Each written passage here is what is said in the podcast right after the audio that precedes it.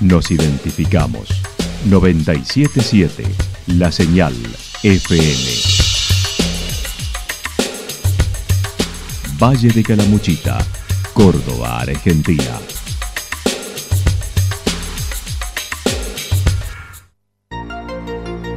El más completo resumen de las noticias de la región, encontralos todos los días a las 12 y 30, a las 16 y a las 22 horas. Panorama de noticias. Por la 977, la señal FM nos identifica también con las noticias.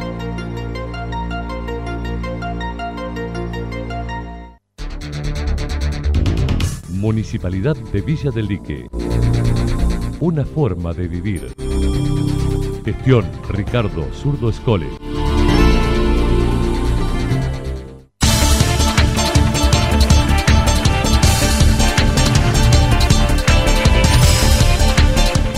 A esta hora hacemos un repaso por la información general a través de los títulos. Santa Rosa, sede de la entrega de tarjetas alimentar con gran operativo. ayudando a superar obstáculos.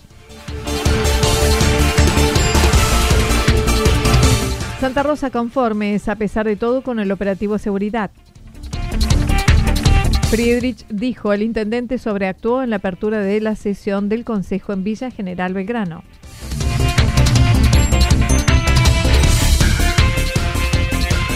Día de la Mujer con festejos en Santa Rosa.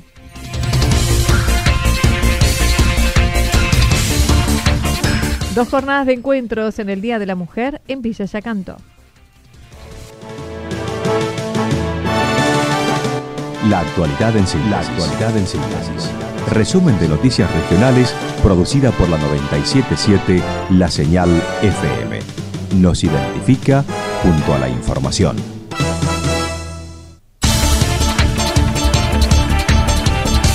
Santa Rosa, sede de la entrega de tarjetas alimentar con gran operativo. La sala cuna de Santa Mónica, que viene funcionando desde marzo del año pasado con fondos municipales, el pasado martes y con la presencia del ministro de Desarrollo Social de la provincia, quedó formalmente inaugurada.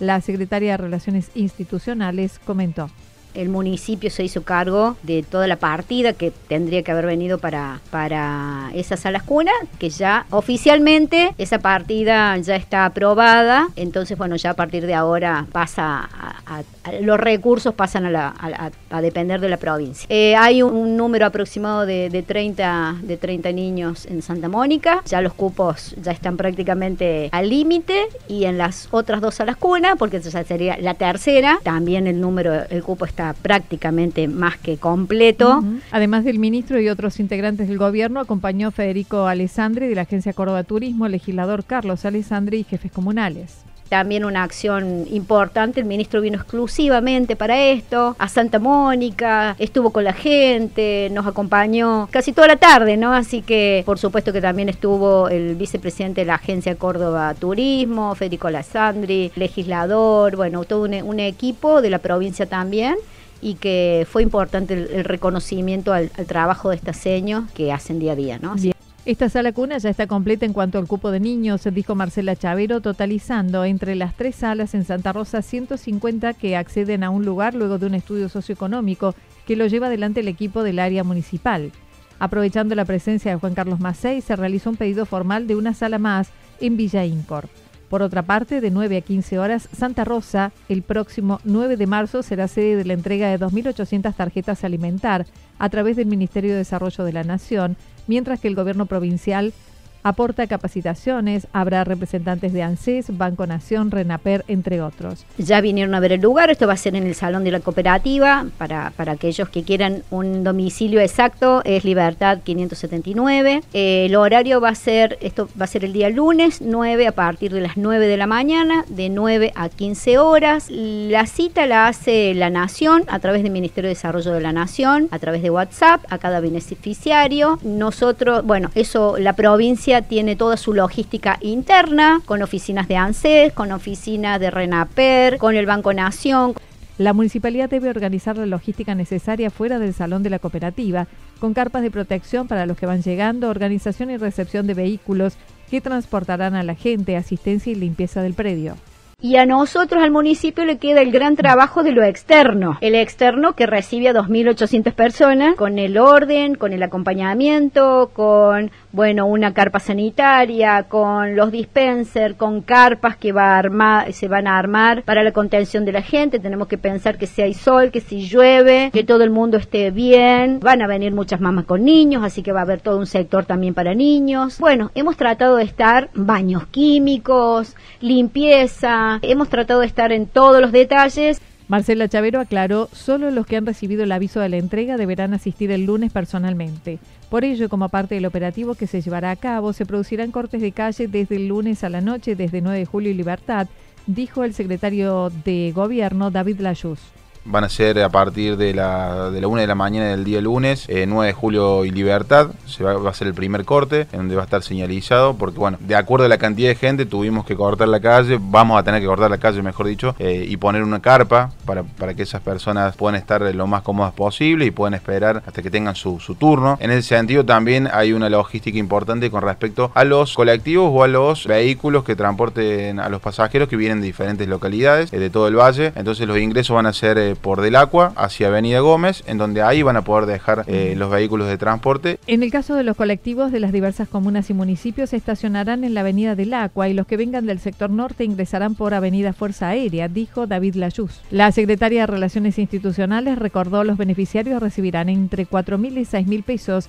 que impactará en un movimiento comercial en cada localidad importante. Por eso en Santa Rosa el impacto será de casi 40 millones anuales en los comercios que cuente con servicio de Postnet.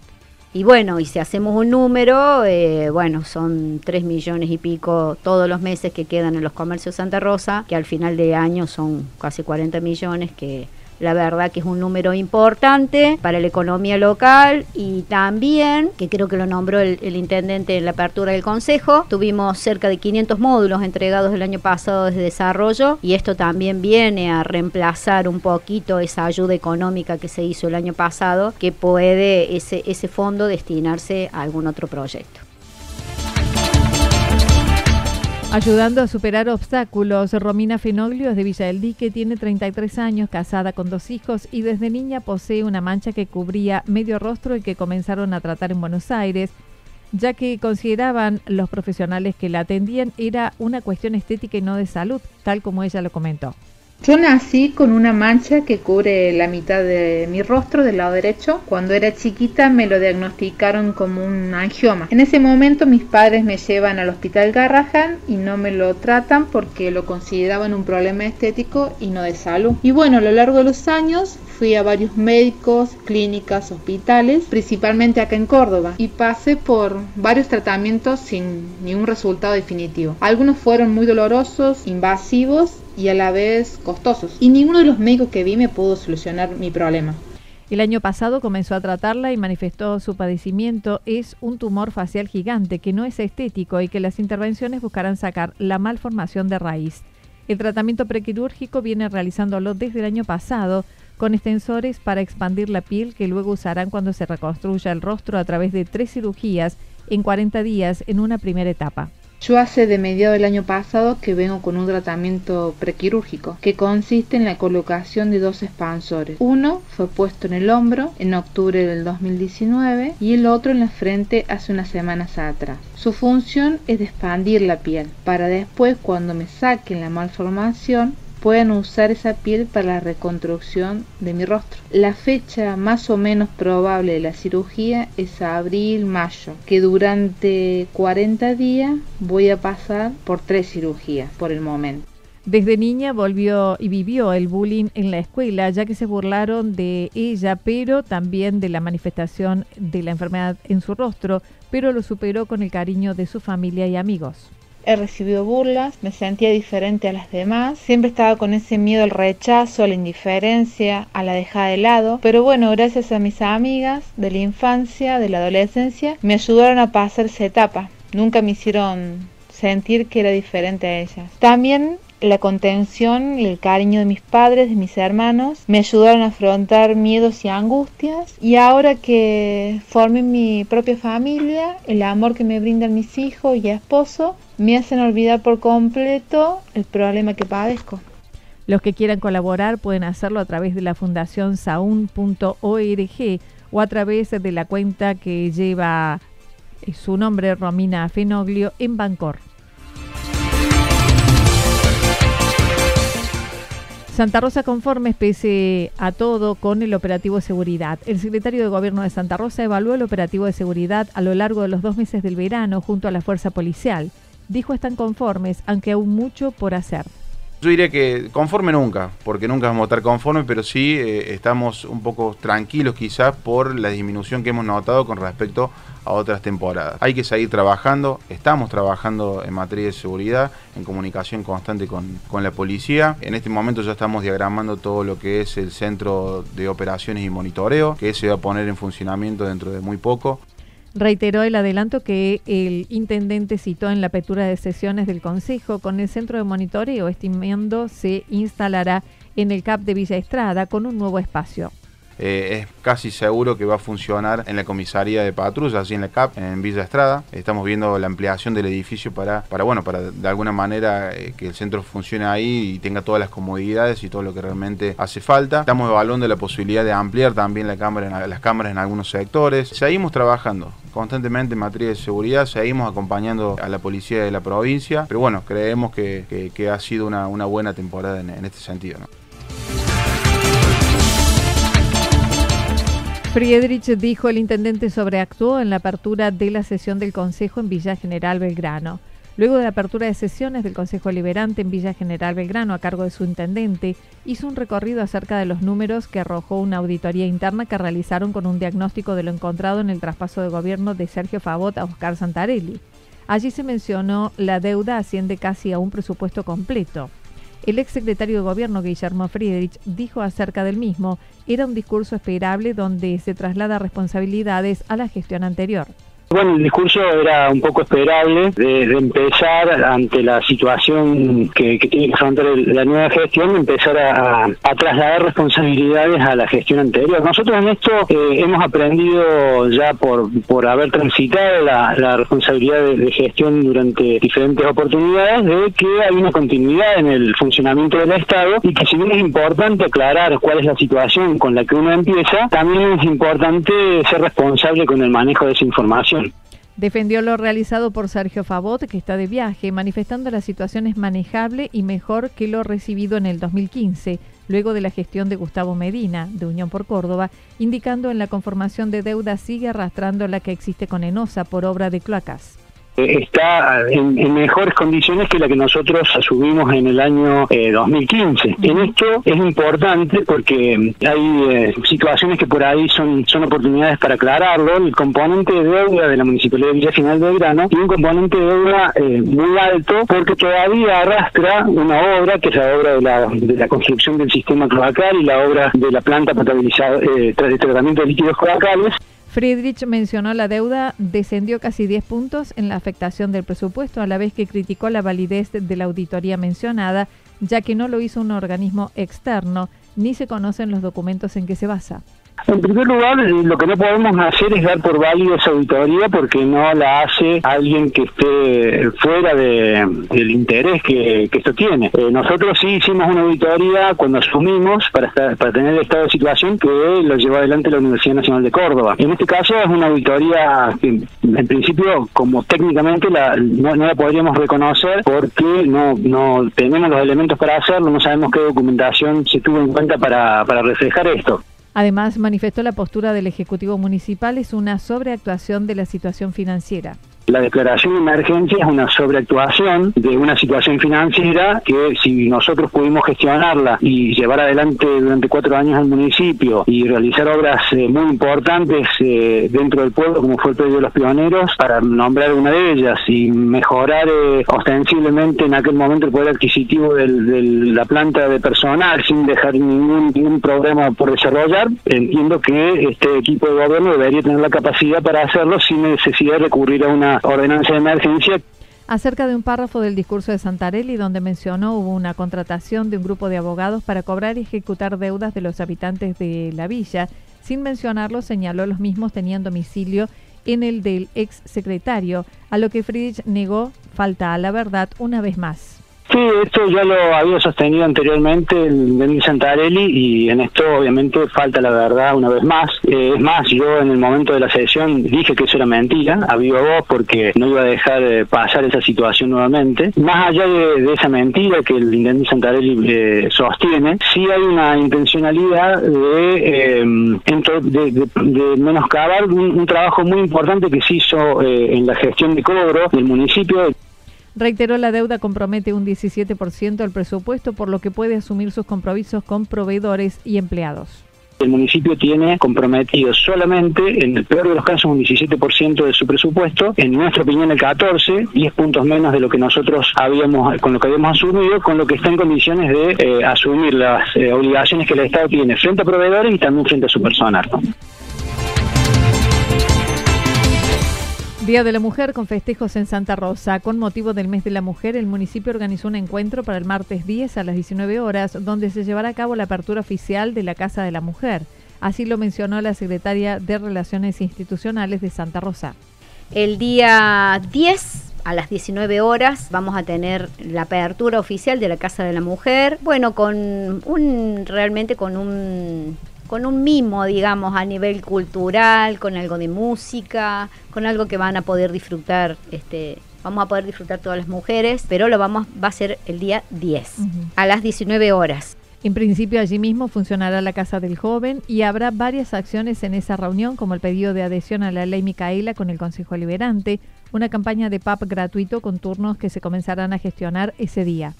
Va a comenzar a funcionar en el mismo lugar la Casa del Joven en ciertos días y en ciertos horarios más. Ya hay un grupo de jóvenes que está participando y la verdad que hay cosas interesantísimas e importantísimas para los jóvenes. Vamos a empezar con un día a la semana, pero bueno, a medida que esto va creciendo la proyección es este eh, quizás otro espacio, pero bueno, mm, lo vamos a comentar el día 10. A su vez, eh, bueno, general con el Consejo Deliberante, la adhesión a la ley Micaela. Bueno, hay todo un trabajo que se va a comentar ese mismo día.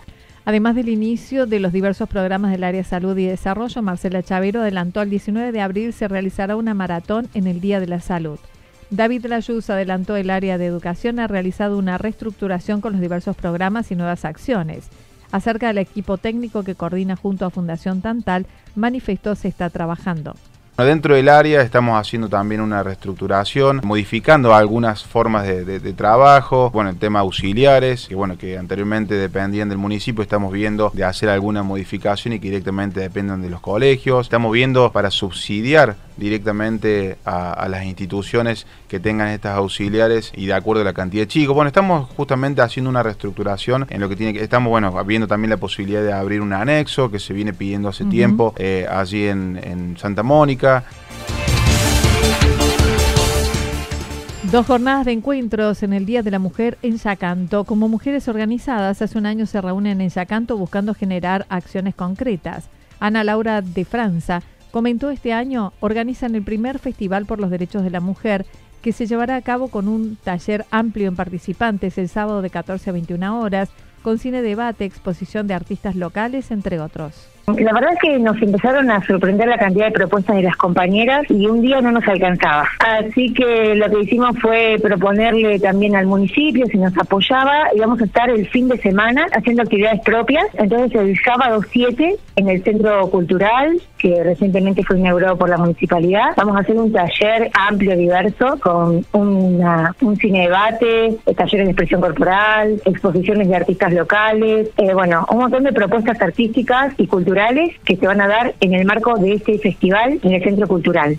Es abierto todo público y el domingo continuará desde las 16 horas con agrupaciones de mujeres del Durazno, Umepay de la localidad, con música y danza. Antes, a las 17 horas, una marcha. El domingo, bueno, también ya un poco más abierto, un poco más festivo, un poco más dinámico. Van a venir agrupaciones de mujeres de, bueno, de Umepay, de los de, de Umepay, del Durazno, bueno, chicas de acá de Yacanto. Vamos a estar, bueno, con música en vivo, em, vamos a hacer una exposición de nuestro manifiesto como agrupación y bueno, la verdad es que va a ser un poco más festivo para celebrar toda la lucha que, bueno, que a nosotros nos atraviesa acá en Yacanto. También manifestó van a exponer y presentarán un pedido de adhesión del municipio a la ley nacional Micaela. Vamos a hacer una, un pedido concreto por primera vez a nuestro municipio para que adhiera a la ley Micaela. Vamos a exponer sobre todo los alcances de la ley. Y bueno, una de nuestras acciones concretas en, la localidad va a ser pedirle al municipio que se expiga en una resolución y bueno, que también estemos a la vanguardia de la lucha del Valle, con más municipios adheridos a esta ley y bueno, con su consecuente capacitación para todos los empleados del, gobierno. Habrá feria americana y buffet económico. En otros puntos, Villa General Belgrano será a las 11 horas en la Plaza de la Confraternidad buscando generar un bosque nativo feminista.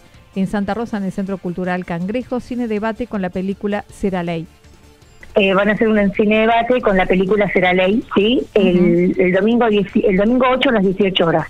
las, las chicas de Villa Ciudad Parque también el 8 de marzo van a estar en la Plaza del Bosque de Villa Ciudad Parque con un festival a lo largo de todo el día, de 8 a 19, con ferias feministas, talleres, bueno, radio abierta, bueno, exposiciones culturales, artísticas, etcétera. Las chicas de Villa del Dique, con Casa Violeta y Mujeres Antes Convocadas, se suman a la actividad de la municipalidad, están trabajando en conjunto, también con muchos espectáculos y exposiciones culturales y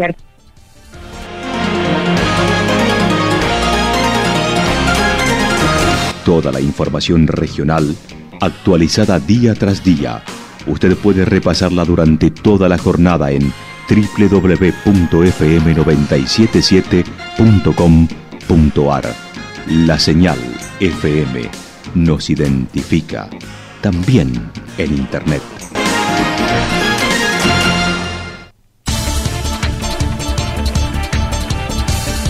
El pronóstico para lo que resta de la jornada indica cielo despejado, temperaturas máximas que rondarán entre los 32 y 34 grados, el viento del sector noreste entre 13 y 22 kilómetros en la hora. Para el día viernes se están anticipando algo nublado, despejado hacia la tarde, temperaturas máximas entre 31 y 33 grados, las mínimas entre 15 y 17 grados, el viento soplando al sector noreste entre 13 y 22 kilómetros en la hora. Datos proporcionados por el Servicio Meteorológico Nacional. Municipalidad de Villa del Lique. Una forma de vivir. Gestión Ricardo Zurdo Escole.